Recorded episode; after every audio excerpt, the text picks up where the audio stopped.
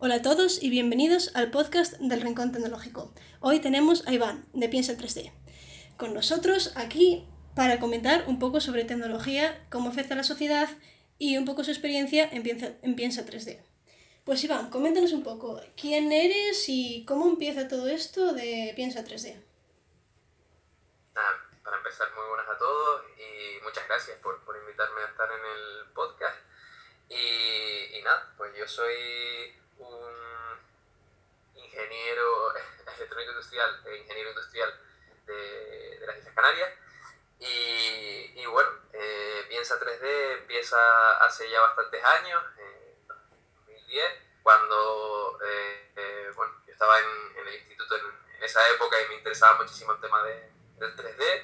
Estaba muy impresionado, sobre todo con producciones de, de Pixar y demás. Entonces decidí abrir un canal de YouTube poco enseñando uno de mis hobbies, que era diseñar en 3D con, con Blender, y también tenía un blog eh, hecho en, en, Blogger, que es la plataforma de, de, Google, la plataforma que Google tenía para hacer blogs, eh, pues poniendo mis diseños y, y mis cositas eh, de todo lo que hacía relacionado con el 3D. Y de ahí a que bueno, el canal haya heredado el nombre de, de Piensa 3D y se haya ido convirtiendo pues, en las cosas que, que estoy haciendo ahora, que básicamente pues enseñar un poco de mi profesión, ¿no? Enseñar electrónica y, y demás. Qué guay. ¿Y por qué eh, te decidiste, por ejemplo, por electrónica, ¿no? Ahora, a la hora de... Porque sabías que te gustaba la tecnología y tal, pero ¿por qué esa carrera y no otras? Para los oyentes. Eh, básicamente, eh, yo siempre tuve muy claro que quería ser ingeniero durante toda mi vida. Y, y bueno, siempre me gustó mucho la informática pero también tenía esa parte de, de, que me gustaba pues un poco el cacharreo y, y, me sentía bastante hábil a la hora de pues eso, de desmontar aparatos o de, trabajar un poquito más con hardware. Entonces vi la electrónica como el, el camino perfecto para, para casar, eh, digamos, la informática y, y, el cacharreo, ¿no? Entonces, eh, a día de hoy creo que no me equivoqué para nada, creo que hice la elección eh, totalmente correcta y, y, fue así como empecé. Simplemente pues, cuando fui a las charlas típicas de cuando vas a elegir una carrera, vi eh, lo que te podían ofrecer con la, con la electrónica y me decidí por, por la electrónica. Qué bien. ¿Y cómo recomiendas empezar? Es decir, aparte de la, carrera, de la carrera, perdón, eh, tú pues ibas por tu cuenta, ¿no? Tenías, eh, como dijiste, el blog, empezaste el canal de YouTube. ¿Tienes, o sea, hay que seguir algún patrón? Por ejemplo, yo empecé con Arduino y tal. ¿Hay que seguir algún tipo de patrón o cómo recomendarías empezar? Bueno, yo cuando empecé la carrera, eh, Arduino estaba dando los primeros coletazos, con lo cual, pues, no, la verdad, lo cierto es que yo no empecé a manejar Arduino hasta el segundo año de carrera, creo. Eh, pero sí programaba en, en QBasic y, bueno, programaba cositas como el puerto paralelo del PC y demás. Eh, yo pienso que realmente no hay que seguir ningún tipo de patrón, porque la verdad que cada, cada caso es un mundo y, y, y, bueno, en este caso creo que cada persona la afronta de una forma distinta, pero sí que hay que compartir un, un punto en común, que creo que es la, la, pasión por lo que estás haciendo.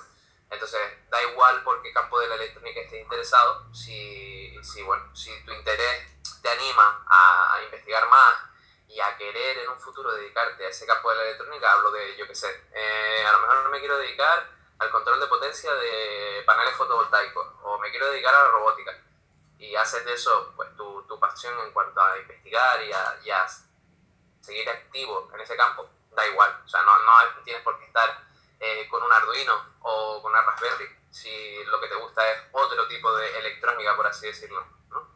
Entonces creo que no hay, no hay un un camino fijo a seguir, ni un camino totalmente correcto y los demás incorrectos.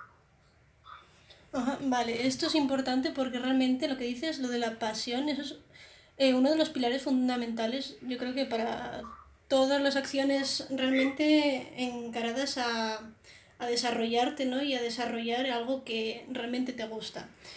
Totalmente, sí. Y un poco como pequeña, por ejemplo, víctima, por decirlo así, del sistema educativo, ¿no? Eh, tú tenías algo aparte, ¿no? Eh, ¿Cómo crees que se está adaptando realmente esto, no sé, la tecnología, ¿vale? Al sistema educativo es actual? Eh, ¿Lo están enfocando bien actualmente o...? Eh, al sistema educativo te refieres a la secundaria, a la universidad o en general? Eh, bueno, un poco en general realmente, porque, o sea, vas por etapas, pero en general. Bueno, eh, yo pienso que por, por, el propio devenir del sistema educativo siempre va un par de años atrás y, y es ahora cuando, por ejemplo, están empezando a incorporar tecnologías como, como Arduino en, en, algunos, en algunos centros y en algunos eh, sitios. Y pienso que realmente eh, el problema que tiene el sistema educativo es que la tecnología corre muchísimo más rápido de lo que el sistema educativo es capaz de adaptarse. Entonces, bueno, digamos que ha tenido una adaptación a la tecnología eh, curiosa, por denominarlo de alguna forma, pero que realmente no, no han ido a la velocidad que, eh, que el mundo de la tecnología ha marcado. De hecho, pues ya digo, se está intentando ahora incorporar tecnologías como Arduino, cuando Arduino ya lleva un montón de años en el mercado y, y dentro de poco pues se quedará obsoleto. Sí, claro, además e incluso estando en el sector, trabajando en este sector, es prácticamente complicado mm, estar al día, ¿no? O sea, realmente sí, sí. es imposible abarcarlo todo, está en continua evolución. Y quizás esto es una de las cosas más apasionantes, ¿no? Que esté en continua evolución y que puedas seguir aprendiendo. Mm, sí, es que eh, es uno de los problemas, ¿no? De hecho, siempre dicen que cuando, bueno, cuando sales de la, de la carrera todavía tienes que seguir aprendiendo durante toda tu vida porque realmente la tecnología cambia tan rápido que es imposible realmente, pues eso, eh, dejar de aprender, porque si dejas de aprender en un punto al final te quedas obsoleto. Con lo cual, eh, sí, tienes que estar aprendiendo día a día y el cambio eh, hay que buscar eso, adaptarse y también intentar adivinar cuáles van a ser las tendencias tecnológicas para no, no equivocarte y, y, tomar un paso en falso y dedicar mucho tiempo a estudiar una tecnología que realmente a lo mejor no tiene futuro.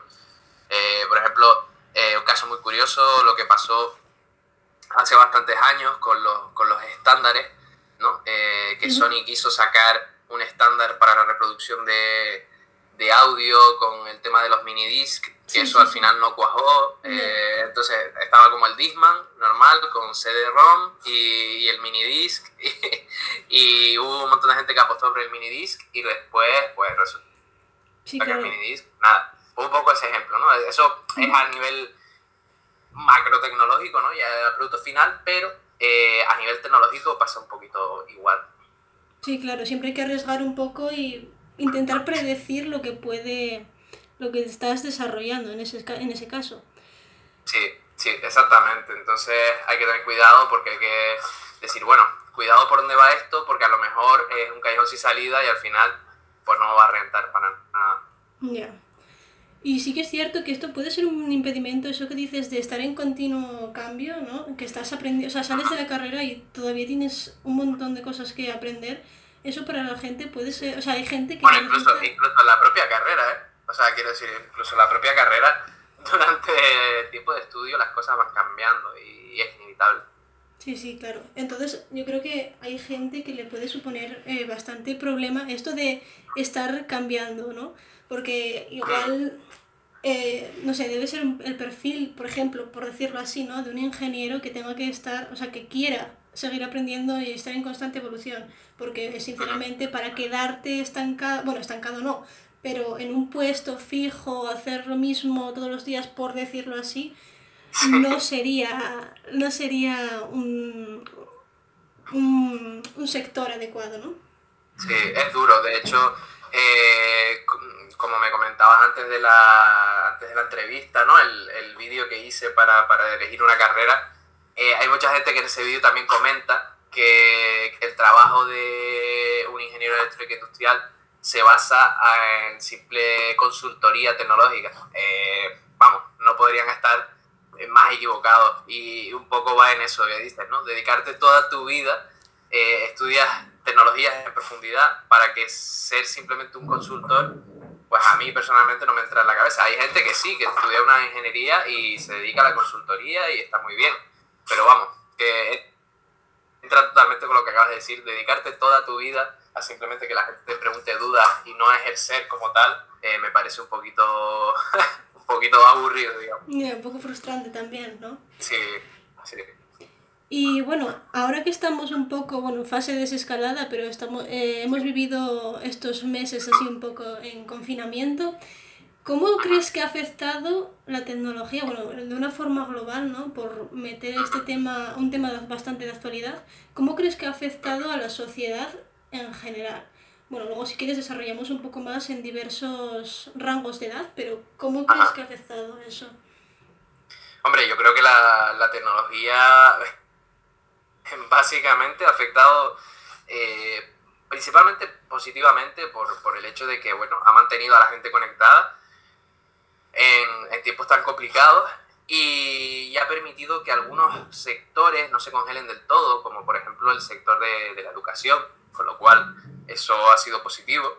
Y la gente realmente creo que ha dado un uso eh, correcto a, a, toda la tecnología en ese sentido, ¿no? Entonces, eh, creo que hay mucha gente que no ni siquiera había hecho videollamadas antes de, de todo esto. Y, bueno, eh, eso en el sector de la, de la, comunicación. Luego en el sector de la educación, pues tam, también hay muchos profesores que se han reciclado y han eh, pues, eh, aplicado el tema de virtualizar sus clases y hacer que todo sea mucho más eh, productivo en cuanto a, a, tomar clases en virtual y, y, al nivel de, bueno, ya del trabajo y de, de, las empresas, pues creo que hay muchas empresas que también han aprovechado el tema del teletrabajo y se ha demostrado incluso que hay gente que, que ni siquiera tendría por qué asistir a su puesto de trabajo porque pueden ejercer perfectamente su, su profesión desde casa. Entonces es bastante, bastante curioso cómo ha afectado la tecnología a, a lo que estamos viviendo. Pues la verdad yo creo que eh, realmente eh, ha sido muy positivo, ¿no? Porque se ha acercado muchísimo más la tecnología, bueno, los usos convencionales a la sociedad en general, sobre todo a esas personas mayores, realmente me sorprendió que hayan aprendido, pues, obviamente pueden aprender sin ningún tipo de dificultad, pero les han descubierto un poco una cosa como de magia, ¿no? Esto de las videollamadas y cosas de estas. Pero Total, totalmente, sí. Eh, creo que también es un poco un arma de doble filo, porque realmente si Ajá. esto de estar conectados todo el tiempo, no... Realmente mmm, sano, sano que digamos, tampoco es. Entonces, no, claro que no. Bueno, eh, yo creo que también es bastante importante esto de educar para un buen uso de la tecnología. Sobre todo eh, viene muy bien estos talleres, ¿no? Sobre más bien que usar, por ejemplo, tablets, móviles y tal, que eso está genial, pero que se enfoca bastante más, por ejemplo, en entretenimiento, pasar el rato. Sin embargo, creo que es mucho más importante educar para saber eh, desarrollar este tipo de tecnología. ¿Qué opinas sobre, sobre este tema? Eh, bueno, ed educar sobre el buen uso siempre ha sido una de las cosas que yo creo que todos los desarrolladores han tenido, han tenido muy presente. Y se me ocurre el ejemplo, no sé si lo has visto, pero hay un ejemplo muy curioso de, por ejemplo, imagínate que tienes tres perros. ¿vale? Y, y, y, les vas a dar de comer a los tres perros, entonces tú eh, como humano, como desarrollador de esa actividad, eh, coges y eh, pues pones eh, tres, tres, cuencos con las correspondientes porciones de, de, comida.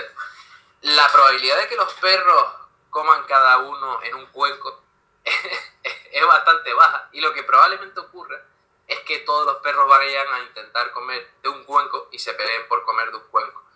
Eh, ¿A dónde quiero ir con todo esto? Eh, cuando uno desarrolla tecnología, eh, la imagina de una forma y los casos de uso los imagina de una forma y al final la gente los usa de una forma totalmente eh, inesperada. Con lo cual, educar en el buen uso de la tecnología pienso que es eh, realmente importante, pero que a lo que quiero ir con todo esto es que no, nunca puedes esperar eh, que se vaya a usar como, como tú crees que debe usarse y al final, por mucho que eduques en, en, en ese sentido, Puede que consigas que los perros en algún momento coman cada uno de su hueco, pero vamos, que va a costar bastante. Sí, además siempre puede ser un arma de doble filo esto de, vale, pues está enfocado a esto, vale, pero nunca sabes si realmente puedes hacerlo pues para otro fin totalmente distinto, que a veces es bueno, ¿no? Pero ah, desafortunadamente a veces no, no es tan bueno.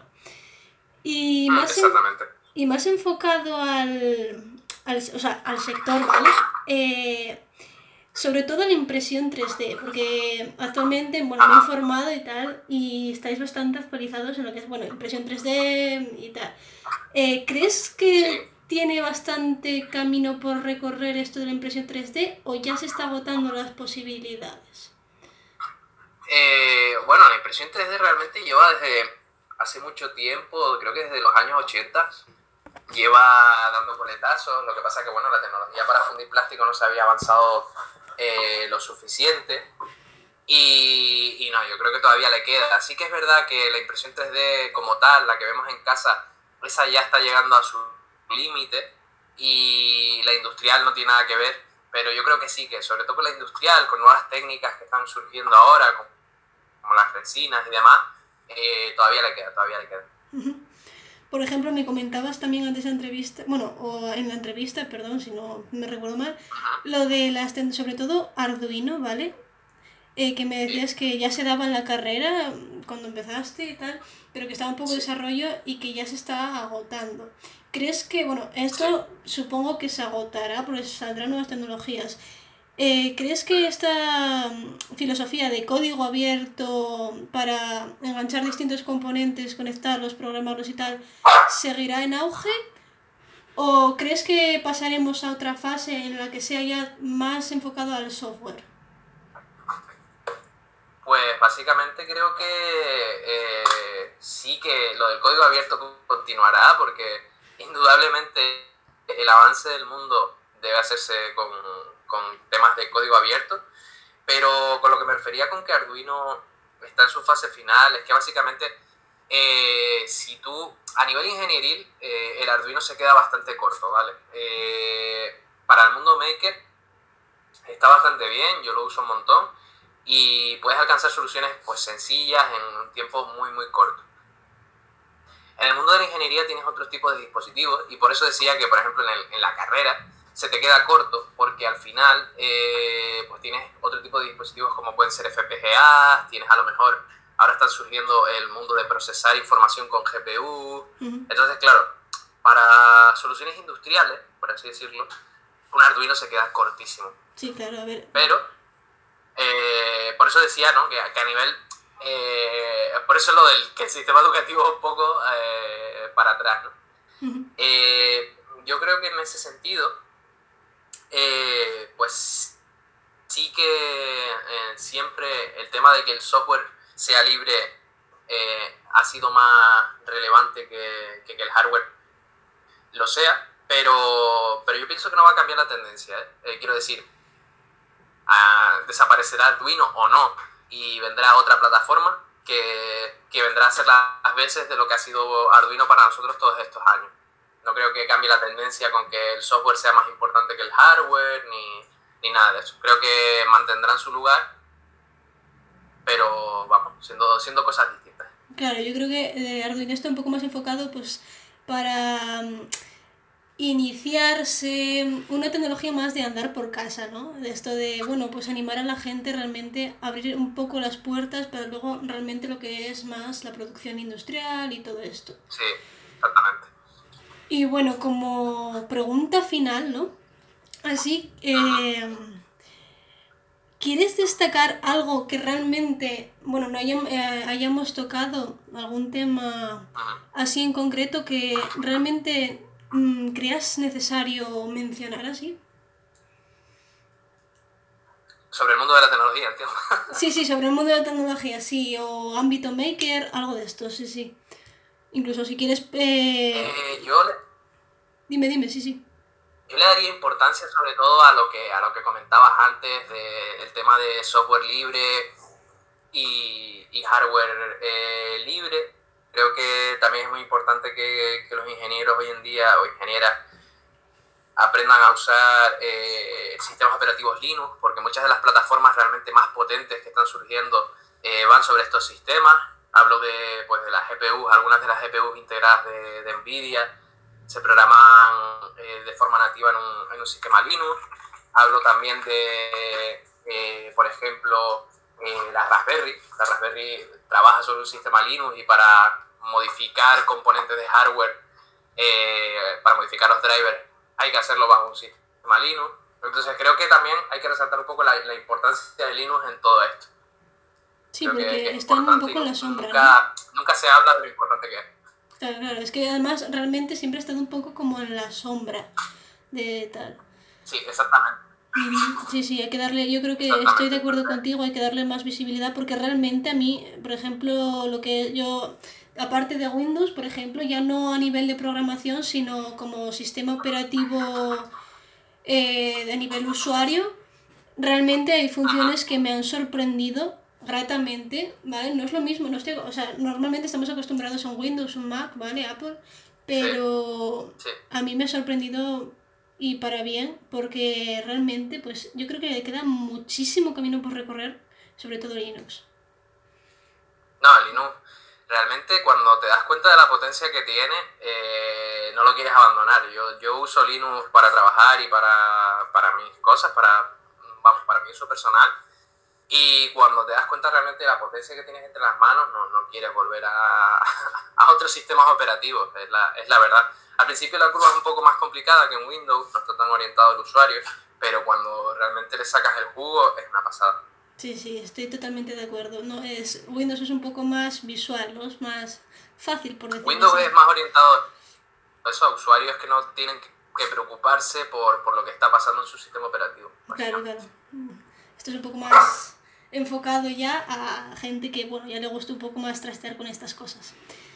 ¿Y algún proyecto ya, para acabar, algún proyecto que tengas en marcha si en Piensa 3D? Eh, bueno, empieza 3D actualmente, creo que no hay ninguno así en marcha, son más, eh, lo que suele ser la, la, dinámica de lo que saco empieza 3D son más proyectos personales que luego saco ahí. Eh, tengo uno de, bueno, de la reparación de, de un robot industrial eh, bastante viejo en realidad, de los años 2000. Y, bueno, eh, realmente estamos adaptando toda la, la interfaz de comandos a, Python y estamos también añadiéndole reconocimiento de gestos con, con Motion. Básicamente tú mueves la mano delante del robot y el robot imita tus movimientos. Y bueno, estamos con eso, estamos trabajando en eso, estamos intentando hacer toda la interfaz de comandos, que no es poco. Sí, y, y, espero en breve poder sacar eh, algún tipo de información al respecto, que yo creo que dentro de, de muy poquito tendremos toda la interfaz de comandos terminada. Perfecto, pues realmente estoy, tengo ganas de ver ese proyecto en marcha y tiene buena pinta, tiene buena pinta. Bueno, pues... Sí, sí, sí, está muy chulo. Eh, muchísimas gracias por venir y acudir al Rincón Tecnológico, acceder a esta entrevista, realmente me hace Gracias muchísima ilusión. Y bueno, con esto es todo y recordad cambiar el chip y darse un voltio.